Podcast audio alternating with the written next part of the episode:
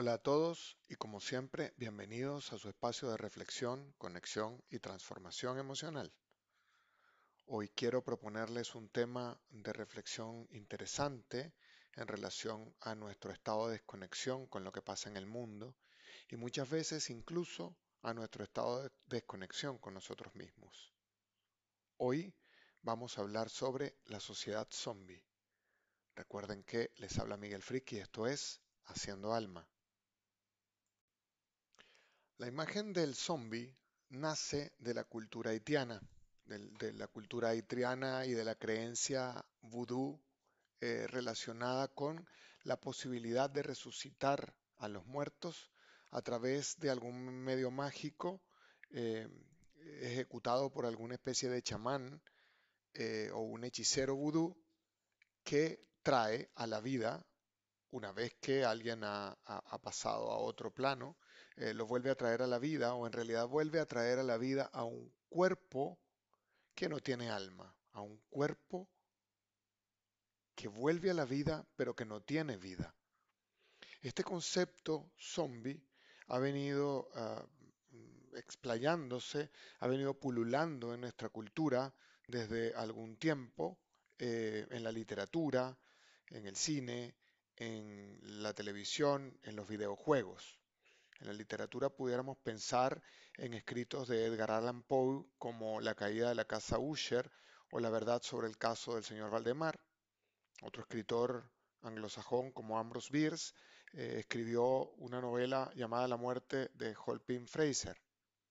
También pudiéramos pensar o remembrar a un famoso escritor de obras de terror como Lovecraft, que escribió un par de libros relacionados con el mito zombie como Herbert Best, el reanimador, o el caso de Charles Dexter Bart. En el cine pudiéramos recordar aquella famosa película de la década de los 80, El, retorno de los muertos vivientes.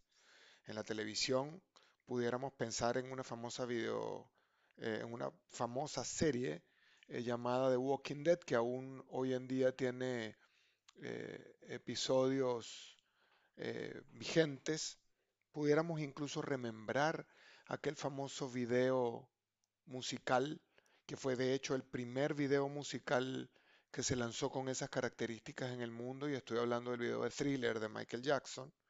Y en el tema de videojuegos pudiéramos remembrar a un, a un juego de consola muy famoso, o incluso hoy en día, que es Resident Evil. Incluso en algunos países se han hecho marchas de zombies, como gente disfrazada de zombie ha marchado eh, en distintos lugares del mundo. En México DF, por ejemplo, en el 2011 hubo una marcha que tuvo alrededor de 10.000 personas disfrazadas de zombies. En la ciudad de Santiago, de Chile, en el 2012 hubo una marcha con 12.000 personas disfrazadas. En el 2015, en el 2015 alcanzaron los 35.000 personas disfrazadas. En Buenos Aires en el año 2012 eh, también se celebró una marcha que alcanzó los 25.000 zombies eh, andando en la calle y esto se ha extendido en, ciudades eh, de América del Norte, en ciudades europeas. Lo que quiero decir con esto es que el, el mito zombie y lo que esto trae consigo ha ganado un importante terreno en el inconsciente colectivo de nuestra sociedad. Pero, ¿por qué ha ganado tanto terreno el mito zombie? ¿Qué nos atrae de la cultura zombie y de pensar que el mundo en algún momento pudiera llegar a convertirse en un mundo dominado por zombies? En realidad, pensemos un poco en lo que significa el, arquetipo del zombie desde un punto de vista psicológico profundo. Un zombie es un cuerpo sin alma. Es un cuerpo de alguien que ha muerto y que de alguna manera deambula por el mundo, deambula por, por la ciudad donde habita, eh, sin conciencia de quién es, sin conciencia de lo que hace, limitado simplemente a sobrevivir buscando alimento, que en general son otras personas vivas que le proporcionan algún tipo de, de comida, eh, pero que no tiene mayor interés en la vida, que no tiene mayor conexión con la vida, que no tiene mayor conexión consigo mismo, por supuesto, ni con el mundo externo, ni con su mundo interior. El zombie es un individuo que vive desde la muerte, que vive sin conciencia de quién es y sin conciencia del lugar que ocupa en el mundo. Y me parece súper interesante la visión arquetipal de lo que tenemos como el zombie, porque ha jugado un papel preponderante en nuestra, digamos, cultura cotidiana, en la cual nos llaman la atención las películas, como dije, nos llama la atención la literatura, los videojuegos, nos llama la atención aquello en lo que quizás tenemos miedo de convertirnos. Nos llama la atención aquello que quizás queremos huirle, porque está allí como un recordatorio permanente y constante de lo que no queremos llegar a ser. Pero mi reflexión de hoy se sitúa en otro lado de la acera, del otro lado de la acera. Mi reflexión de hoy pretende preguntarnos, ¿y acaso no estamos llegando a pasos agigantados a convertirnos en una sociedad zombie? ¿Acaso eh, en la medida en que nos conectamos cada vez más con nuestros celulares, que nos conectamos con la pantalla del computador, que nos conectamos con una gran cantidad de información que, que manejamos todos los días, ¿no nos estamos desconectando del mundo que nos rodea, paradójicamente? ¿No nos estamos desconectando de nosotros mismos? ¿No es ese miedo profundo que tenemos de terminar convirtiéndonos en muertos en vida un hecho que cada vez más nos está dominando en nuestra cotidianidad? ¿Somos muertos en vida? ¿Acaso nuestra enajenación cotidiana de las cosas que pasan en el mundo del individualismo profundo que estamos viviendo no nos está haciendo parte de, esta, de este séquito de muertos vivientes. Esta es una reflexión que me gustaría que cada uno de nosotros hiciéramos en nuestra vida privada. ¿Estamos realmente vivos? ¿Estamos realmente conectados con nuestra vida?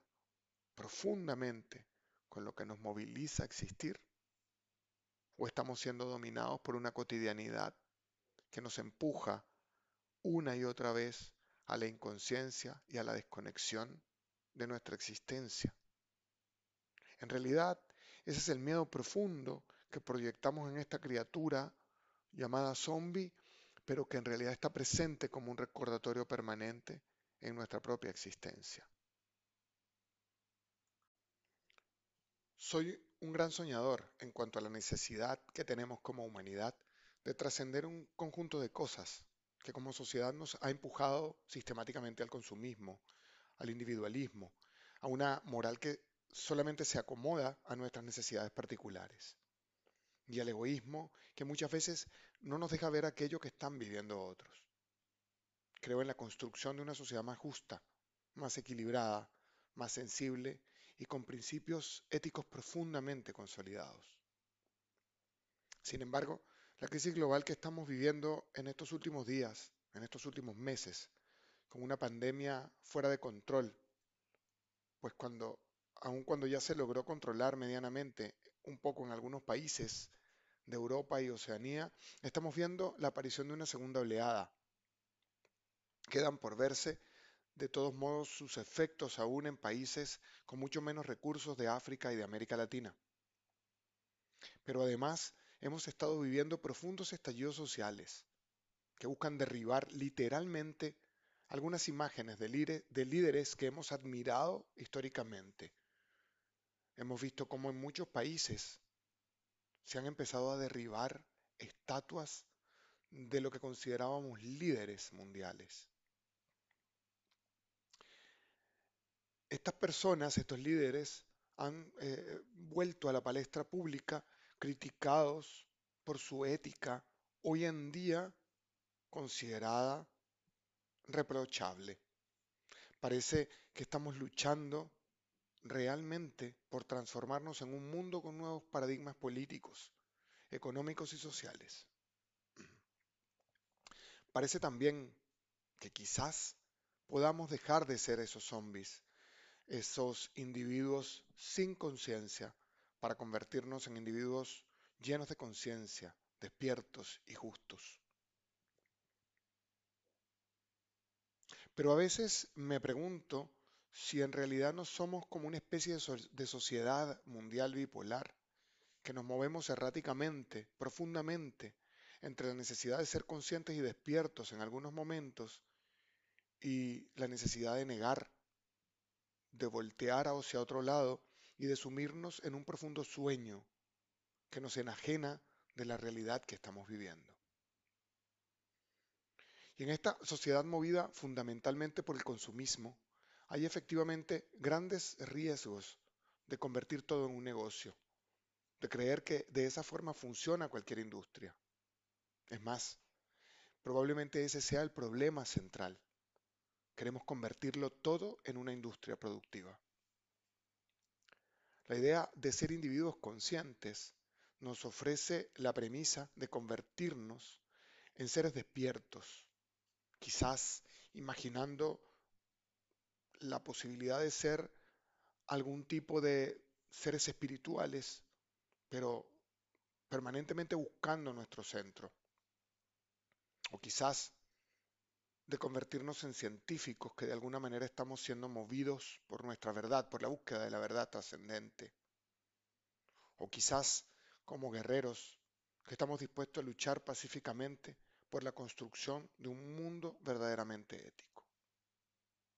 Pero no podemos olvidar que nuestra sociedad también nos plantea el peligro de sumirnos en un individualismo desconectado, que quiere olvidar este mundo y trascender en aquella metáfora de la idea de un mundo mejor, sumergiéndonos en la neurosis de una vida mejor, pero no en esta, sino en otra oportunidad, negando que esta quizás es la vida que estamos obligados a proteger, a mantener y a preservar, no solamente para nosotros, sino para nuestros hijos y nuestros nietos. Gracias a todos una vez más por compartir este espacio que nos permite aprender de nosotros, conectarnos con nosotros, con nuestra individualidad y también conectarnos con el mundo que nos rodea de una manera más sana. Por favor, replica este contenido para apoyar a muchas personas a las que esta información les puede resultar útil.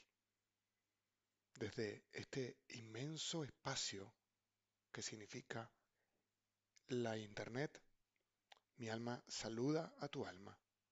Recuerda que soy Miguel Frick y esto es Haciendo Alma.